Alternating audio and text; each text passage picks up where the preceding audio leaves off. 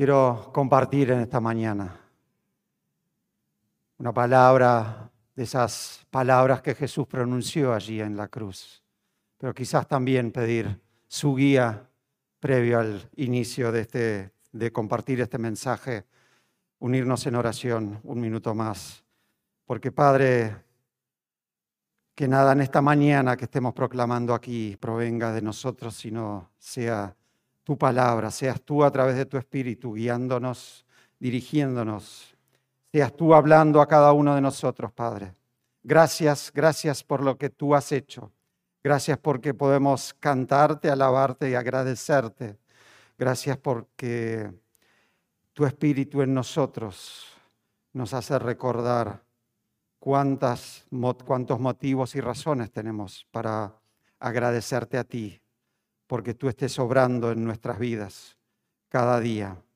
Gracias. Y en esta hora pido, Padre, que tú estés dando bendición, dando eh, unción a este mensaje y pongas tus palabras en mi boca, para tu honra y tu gloria. En el nombre de Jesús. Amén. Quiero en esta mañana hacer una pequeña recorrida, un poco de contexto sobre esa trascendencia que tiene esa cruz para nosotros en nuestra vida. Venimos en un tiempo, en estas semanas, hablando de lo que, de nuestra identificación en Cristo, aquella primera parte de nuestra declaratoria de, propósito y qué tan, qué, eh, cuán ajustado, apropiado también es o encaja este, esta semana, esta celebración en lo que hace a esa identificación en Cristo, eh, lo que Él ha hecho por nosotros en la cruz, ¿verdad? Entonces, un poco de contexto, ver la cronología eh, brevemente de lo que ocurrió en aquel Viernes Santo, en aquella semana, y vamos a ir como haciendo como un, como un zoom cada vez más hacia después esas palabras que Jesús pronuncia en la, en la cruz, pronunció en la cruz, y de esas palabras quiero después tomar una palabra en particular y extenderla, eh, eh, concentrarme allí un poco más y finalmente estaremos celebrando juntos la Santa Cena. Pero comenzando en ese momento en el que Jesús eh, ya agonizando en la cruz, pronunció estas palabras en Juan 19, del 28 al 30, donde dice, después de esto, y como Jesús había, sabía que ya todo estaba consumado, dijo, tengo sed, para que la escritura se cumpliera. Había allí una vasija llena de vinagre, entonces ellos eh, empaparon una esponja en el vinagre, la pusieron en el hisopo y se la acercaron eh, a, la boca. Cuando Jesús probó el, vinagre, dijo, consumado es.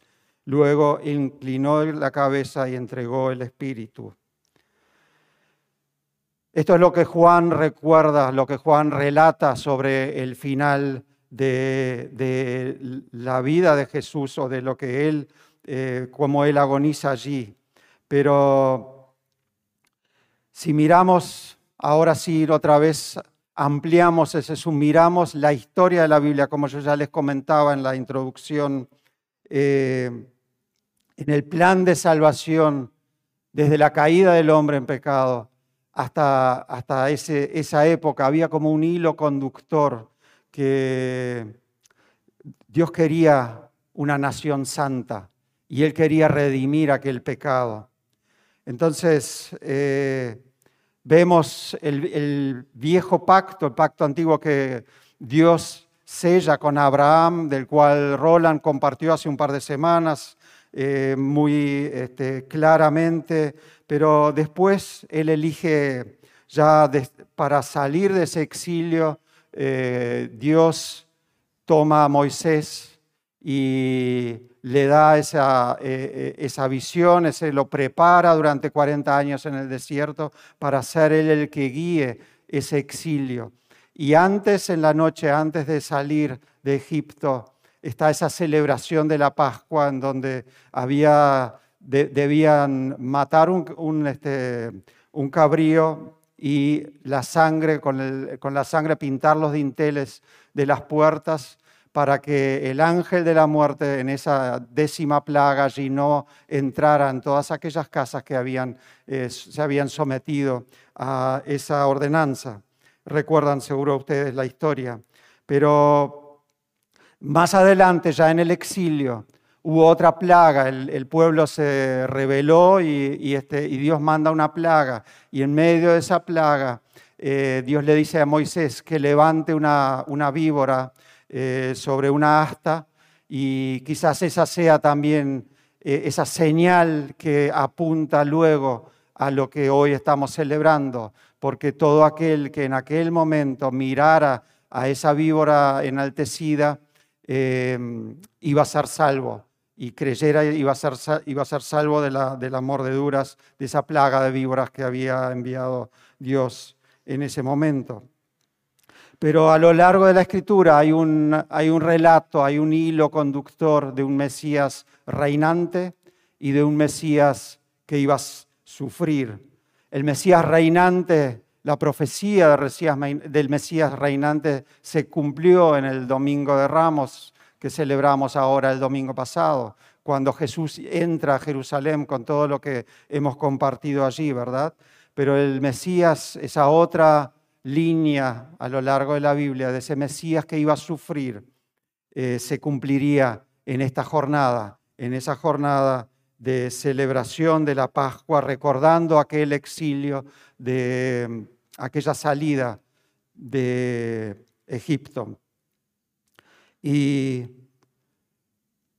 y esa, esa, profecía se iba a cumplir con, con la muerte de Jesús en la cruz Jesús mismo en sus años de ministerio había compartido tres veces en tres oportunidades diferentes eh, de que él iba a tener que sufrir e iba a morir por la muerte de cruz en, em, una cruz. Pero hubo diferentes reacciones si miramos los evangelios acerca de, eh, esos anuncios, pero quizás el que mejor resume es eh, Marcos, donde dice que ellos no entendían eh, de lo que él estaba, les estaba hablando eh, y temían, tenían miedo finalmente de preguntarle también. Entonces, eh, ellos habían escuchado algo, que iba a ocurrir algo, pero no, nunca llegaron a entender. Y vamos a leer más adelante, si ustedes leen la, después de, de la resurrección, es que Jesús se acerca a ellos y les abre el entendimiento. Y recién allí ellos iban a entender. Pero entonces, eh, ese es el marco, el marco en el que se da esta, celebración de la Pascua tan especial, pero en, la que Jesús eh, había em, atraído la, atención hacia sí, limpiando primero con esa entrada triunfal, después la limpieza del templo eh, y en la semana enseñando y enardeciendo de alguna forma la oposición para que finalmente ellos lo quisieran apresar y, este, eh, matar. Entonces, si miramos eh, estos hechos allí, el jueves a la noche está orando, está celebrando la Pascua con los, con los discípulos, luego eh, un tiempo de enseñanza, de intercambio con ellos, pero después yendo a Getsemaní, donde él va a estar orando, eh, esa oración eh, sacerdotal, también orando, eh, intercediendo y clamando a Dios de que pase esta copa. finalmente es entregado, Él se entrega y Jesús es llevado, llevado apresado ya ante las autoridades, em, ante el sumo sacerdote, este, luego ante el concilio, eh, pero finalmente ellos como eh, tenían decidido que lo querían matar, pero, no, pero querían que la autoridad romana eh, lo hiciera para que ellos no tuviesen la, culpa porque no les era permitido hacerlo. Entonces lo llevan ante Pilato, Pilato lo lleva a Herodes, vuelve con Pilato, toda esa secuencia que únicamente surge cuando eh, vemos la complementariedad de los evangelios y del relato de los cuatro evangelistas eh, podemos obtener, digamos, una foto completa. Pero no me quiero detener hoy en,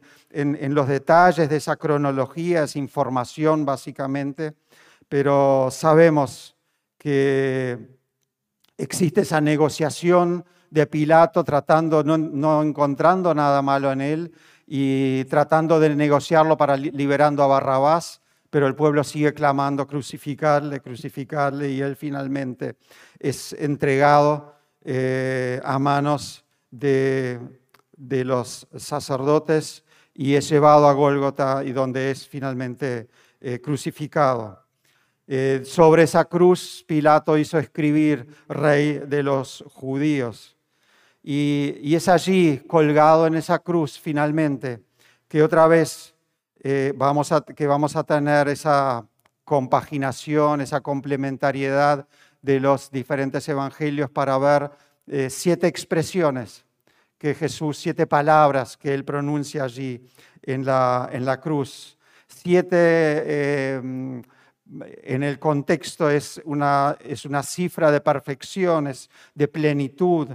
Eh, y en medio, de toda la angustia de su espíritu, fueron Jesús permaneció completamente dueño de sí mismo, fiel a su naturaleza de perdón, de indulgente, fiel a su oficio de rey, fiel a su relación de hijo con el Padre, del Hijo de Dios, fiel a su Dios, fiel a su amor por la palabra escrita, porque las palabras reflejan profecías, escrituras, y fiel a su obra gloriosa, fiel a su fe en su Padre, en que Él lo iba a rescatar de allí. Estas exclamaciones solemnes han brillado como los siete candeleros de oro y las siete estrellas del Apocalipsis y han acercado a multitudes de hombres hacia Él, hacia Jesús, hacia aquel que las pronunció. En primer lugar, esa palabra de perdón, Padre, perdónalos porque no saben lo que hacen. Mientras le están horadando las manos y los pies en medio de ese sufrimiento, no clama por la salvación propia, sino intercede, no por los amigos, no por sus discípulos, sino por aquellos opresores, aquellos que le están horadando los pies. Él se ve envuelto en un mar de insultos, de burlas, de blasfemias, lo hacen los que pasan por el camino, los jefes de los judíos, los malhechores.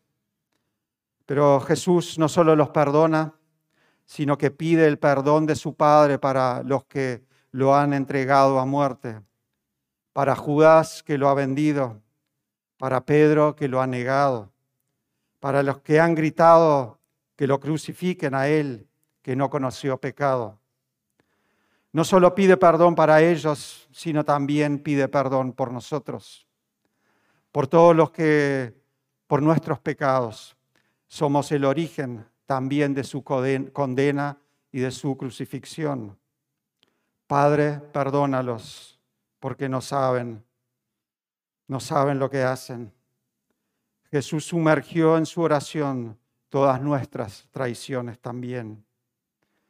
Padre, perdóname a mí, perdona a cada uno de nosotros, porque el amor todo lo excusa, todo lo soporta, dice Pablo, pero ese amor sublime fue el que Él expresó allí, muriendo por nosotros. En segundo lugar, expresa, exclama esas palabras de salvación a uno de aquellos malhechores que son eh, crucificado junto con Él, diciendo, de cierto te digo que hoy estarás conmigo en el paraíso. Él ofrece seguridad al creyente a la hora de su partida y su admisión instantánea a la presencia del Señor. Nos predica de la gracia. Hasta último momento Jesús se preocupa por aquellos excluidos, marginados de la sociedad aunque para los tres la pena era la misma, cada uno moriría de forma diferente. Uno blasfemando diciendo, sálvate a ti mismo, y el otro, acuérdate de mí cuando estés en tu reino. Y Jesús le dice, te, te lo aseguro, hoy estarás conmigo en el paraíso. No promete nada terrenal, Él se entrega a sí mismo. Gracia infinita al alcance de todos aquellos que aceptamos ese regalo. En tercer lugar, palabras de consuelo para María. Mujer, ahí está tu hijo. Discípulo, ahí está tu madre. Acordándose, recordando de su relación de hijo y de su eh, responsabilidad como primogénito de cuidar de su madre. En su hora de partida, él busca un sustituto, alguien que pueda hacerse cargo de su madre,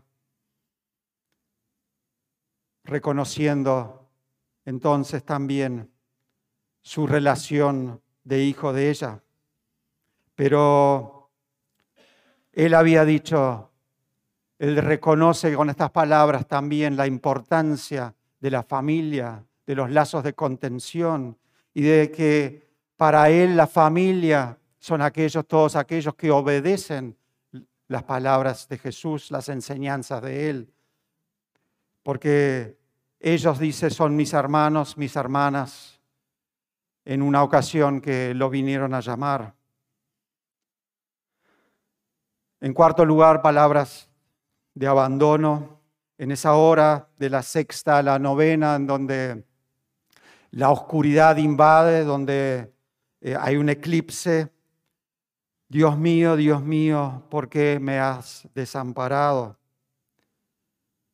Es ese cuarto grito que ilustra la pena soportada por nuestro Señor y Salvador cuando llevó nuestros pecados. Verdaderamente Él parecía estar abandonado, herido de Dios y afligido, como leímos, entregado en manos de hombres crueles cuyas manos le infligían miseria sin restricción. Él podía estar clamando por su liberación, pero Él, en la hora en la que Él asumió toda nuestra maldad, al punto de que Dios mismo dejó de verlo y algunos interpretan la oscuridad que vio el mundo en ese momento como Dios mirando hacia otro lado porque no podía ver ese pecado que fue sobre Jesús en esa hora. Entonces, Él sintió ese abandono del Padre, esa separación momentánea, porque se puso en nuestro lugar, se puso en el lugar tuyo y mío que nosotros debíamos eh, vivir o recibir esa separación. Y finalmente, en, en siguiente lugar, Él expresa sed tengo sed, dice allí. Heridas físicas, dolor, sed.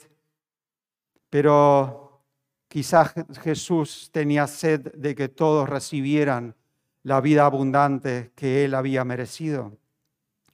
Porque dice, bienaventurados los que tienen hambre y sed de justicia, porque serán saciados. Jesús tenía sed de que todos recibiéramos toda esa vida por la que Él murió, que la aceptaran todos. Y finalmente, en sexto lugar, Él dice, consumado es ese grito de victoria. La justificación del creyente se había completado. Cuando el Señor dijo estas palabras, se conmovió el universo completo. Los demonios del infierno supieron que estaban vencidos. La muerte misma había sido vencida. Jesús ganó la batalla a nuestro favor. La muerte ha sido destruida, la victoria era total. Había completado la tarea encomendada por el Padre. Con ese gozo de la tarea cumplida, Él exclama, consumado es. Y luego, si leemos en Lucas esas palabras de entrega, esas palabras donde dice, Padre, en tus manos encomiendo mi espíritu. Después de haber consumado la tarea, después de haber finalizado la obra, de haber obtenido la victoria, Él vuelve a tener esa relación íntima con el Padre, entregando en sus manos su espíritu. Y Él nos restaura en nuestra relación con Él también. Cada palabra una enseñanza de nuestra fe. El que tiene oídos, que oiga, quizás podamos agregar Palabra de perdón, de salvación, de consuelo, de abandono, de sufrimiento, de victoria y finalmente de entrega. Pero de palabras de una entrega total hasta completar la tarea a nuestro favor. Y en ese compendio de esas siete palabras quiero detenerme ahora en esa eh, palabra sexta que dice consumado es, ese grito de victoria. ¿Qué significa? ¿Qué abarca? En primer momento, libertad. El camino del Padre ha sido establecido nuevamente. El puente fue reconstruido. Tenemos acceso al Padre. Sabemos, las escrituras lo cuentan, los sepulcros se abrieron y muchos resucitaron en esa hora. Tenemos la confesión del centurión declarando de que éste verdaderamente es el Hijo, fue el Hijo de Dios, pasando allí en, en la hora siguiente a su muerte frente a la cruz. El velo del templo se rasgó, el acceso al trono de la gracia, al lugar santísimo, fue restaurado y abierto para que ya no como en la ley mosaica, solo una vez al año el sumo sacerdote pidiera el perdón por el pueblo, sino que desde entonces para nosotros el acceso está libre, abierto, para que en todo momento tengamos acceso al Padre, al lugar santísimo. Pero también Jesús murió por todas las enemistades, entre las enemistades entre judíos y gentiles, como Pablo lo recordara en la carta a los Efesios, de que ya no hay dos pueblos, sino que de los dos hizo uno porque Él mató la, enemistad en la cruz, dice Pablo. Recuperó la autoridad que Dios le había dado a Adán y Eva en el, en el Edén y anuló la legalidad que Satanás había obtenido en el Edén por el pecado. Y quizás esa lista podría continuar, pero en esa lista, una vez más, quiero ahora tomar un punto en especial consumado es, pero dentro de esa victoria, la autoridad recuperada. En el inicio de su ministerio, Jesús es tentado en el desierto. Recordamos esa ocasión cuando el diablo lo llevó a un lugar alto y le mostró en un instante todos los reinos del mundo y le dijo, te daré la autoridad porque a mí me ha sido entregada y puedo dársela a quien quiera. Así que si me adoras, todo será tuyo. Y Jesús le contestó, escrito está, adora al Señor tu Dios únicamente. ¿Quién le había entregado a Satanás esa autoridad? Fue Adán y Eva en, la caída en pecado, en el Edén. Pero si ahora vamos hasta el final de los días del ministerio de Jesús, eh, previo a la ascensión, Él dice, se acercó y les dijo, toda autoridad me ha sido dada en el cielo y en la tierra. Entonces, ahora Jesús tiene toda la autoridad. ¿Qué ocurrió en el medio? La cruz. Jesús reconquista la autoridad en la cruz, las llaves del Hades, recuperando entonces la autoridad perdida en el Edén. Él posee toda la autoridad en el cielo, ya que por Él fue, todo fue creado. Él estuvo allí desde el inicio. Pablo en la carta a los colosenses dice que ha anulado las actas de los decretos que había contra nosotros y que nos era adverso. Desarmó además los poderes y las potestades y las exhibió públicamente al triunfar sobre ellos en la cruz. Aquel decreto legal de que todo aquel que cometiera pecado moriría, fue destruido y clavado en la cruz. Jesús pagó la última cuota de esa deuda. Y en el abajo dice deuda cancelada, pago completado con letras de sangre y clavado en la cruz a favor nuestro. La autoridad que Satanás por engaño le robó a Adán y Eva en el jardín fue recuperada por voluntad de Jesús y entonces delegada a la iglesia. Porque Pablo también en Colosenses 1 dice, Él, Jesús, es la cabeza del cuerpo que es la iglesia. Él es el principio, el primogénito de entre los muertos, para tener la preeminencia de todo. Porque al Padre le agradó, agradó que en Él habitara toda la plenitud. Y por medio de Él reconciliar consigo todas las cosas tanto las que están en, la tierra como las que están en los cielos, haciendo la paz mediante su sangre en la cruz.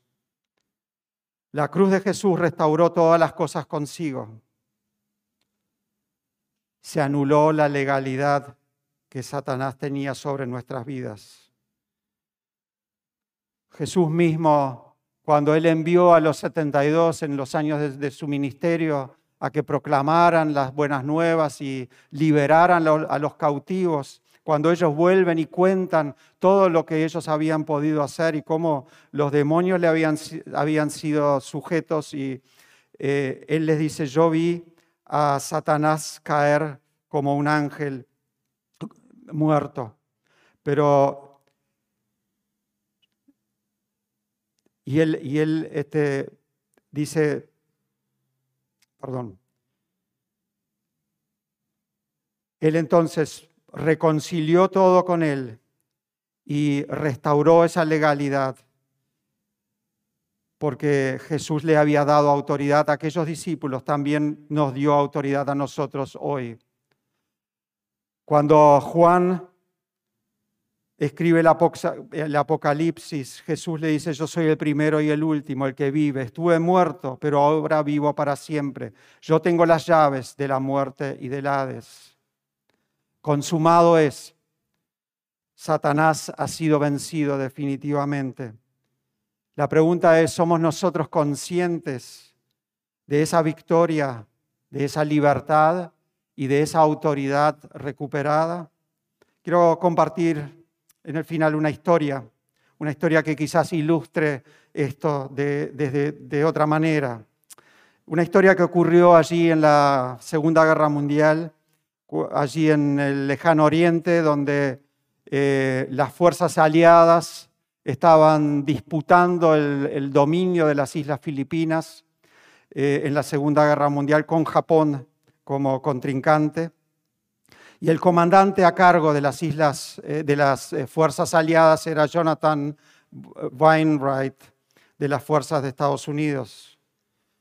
Él, por el ataque japonés y para evitar mayores, eh, mayores, mayores pérdidas de vida, finalmente se rinde ante las fuerzas japonesas y es tomado prisionero de guerra eh, siendo en esa batalla, en esa, en esa guerra, el prisionero de guerra de mayor rango que los japoneses habían podido eh, conquistar a manos de los aliados. Entonces él es retenido como prisionero de guerra en diferentes campos de prisioneros, finalmente llevado allí al noreste de Mongolia, eh, que era parte del imperio japonés en esa época, y durante tres años y algo él es retenido allí eh, por los japoneses, siendo maltratado y sufriendo lo que nos podemos imaginar en un campo de, prisioneros.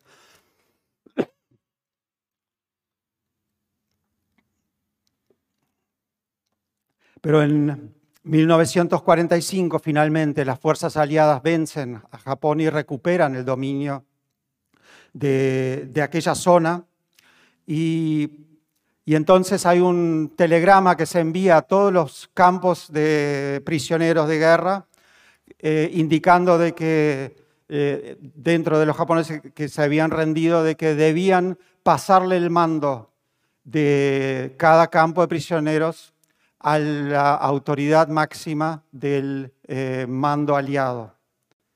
Eso se ejecutó en todos los campos de prisioneros, salvo en este donde era retenido este general.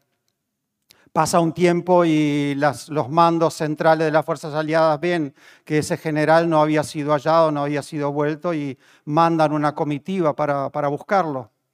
Y lo encuentran, eh, encuentran, saben de que finalmente él está retenido en ese campo prisionero donde eh, los, eh, las personas allí en sublevación a ese mandato que habían recibido, todavía estaban ejerciendo la autoridad los, eh, japoneses. Eh, entonces, al aterrizar allí el helicóptero, no, se produce ningún enfrentamiento, sino que se acerca el, el jefe de ese comando que había ido a, buscar a Wainwright a la cerca y del otro lado está el general y simplemente lo que le dicen es, eh, general, Japón ha sido derrotado. Entonces, sin más palabras, ese general que había sido debilitado, estaba ya con un bastón caminando después de, todas las penurias que había pasado, eh, toma ese, ese mensaje, se da vuelta y camina hacia el centro de comando de ese campo prisionero. Y abriendo la puerta, allí les pronuncia estas palabras diciendo, mi comandante en jefe ha vencido al comandante en jefe de ustedes, por tanto, yo estoy a cargo aquí ahora. Y sin mediar oposición alguna, sin un solo disparo y sin un enfrentamiento, aquellos se rindieron a Wainwright. ¿Por qué? Porque no había legalidad en la autoridad que estaban ejerciendo ellos. Porque el general Weinrad finalmente conoció la verdad y la verdad lo hizo libre. Consumado es. Legalmente somos libres. ¿Somos conscientes de ello? Es mi oración que este mensaje hoy, recordando y honrando lo que Jesús conquistó en la cruz, sea como aquellas palabras del jefe del comando que le, dio la noticia a Weinreit de que él había sido retenido ilegalmente, que estaba cautivo en un campo de prisioneros por mentiras, falsas doctrinas, por impostores. Escuchemos nosotros también en esta mañana este mensaje liberador, nuestro comandante en jefe, el Señor Jesucristo ha vencido a Satanás y sus demonios y nos ha dado la plena autoridad sobre todos los poderes malignos. Consumado es. Satanás ha sido vencido y carece de toda legalidad sobre nosotros, porque hemos sido comprados a precio de sangre, el pleno precio pagado por Jesús en la cruz. ¿Reconocemos nosotros esa legalidad? Jesús delegó ese poder y esa autoridad en nosotros, en cada uno donde hemos sido colocados. Él es la cabeza del cuerpo, que es la iglesia. Sin autoridad, la iglesia no puede ser relevante en nuestra sociedad, pero esa autoridad solo podrá ejercerse en completa sumisión al que la conquistó y decidió extenderla a su iglesia en obediencia y o sea, en obediencia y sumisión a Jesucristo. Él es la cabeza del cuerpo, pero sometidos a Él tenemos toda esa autoridad delegada. En el Salmo 2.8 dice, pídeme y que te dé las naciones como herencia y tuyas serán los confines de la tierra. Jesús dice, por tanto, vayan en la gran comisión hagan discípulos a todas las naciones, bautizándolos en el nombre del Padre, del Hijo y del Espíritu Santo, enseñándoles a compartir todas las cosas que les he mandado, y yo estaré con ustedes todos los días hasta el fin del mundo. Pero previo a ese mensaje de la gran comisión, Él dice estas otras palabras, toda autoridad me ha sido dada en el cielo y en la tierra. Y es a partir de allí que Él nos da ese, ese mandato. En unos minutos estaremos compartiendo la Santa Cena. Un momento muy especial, así como Jesús invitó a sus discípulos a celebrarla junto a ellos, todos quienes reconocen y honran lo que Él ha hecho a favor de nosotros en la cruz, están invitados a hacerlo allí en sus casas, aquí quienes estén presentes. Pero quizás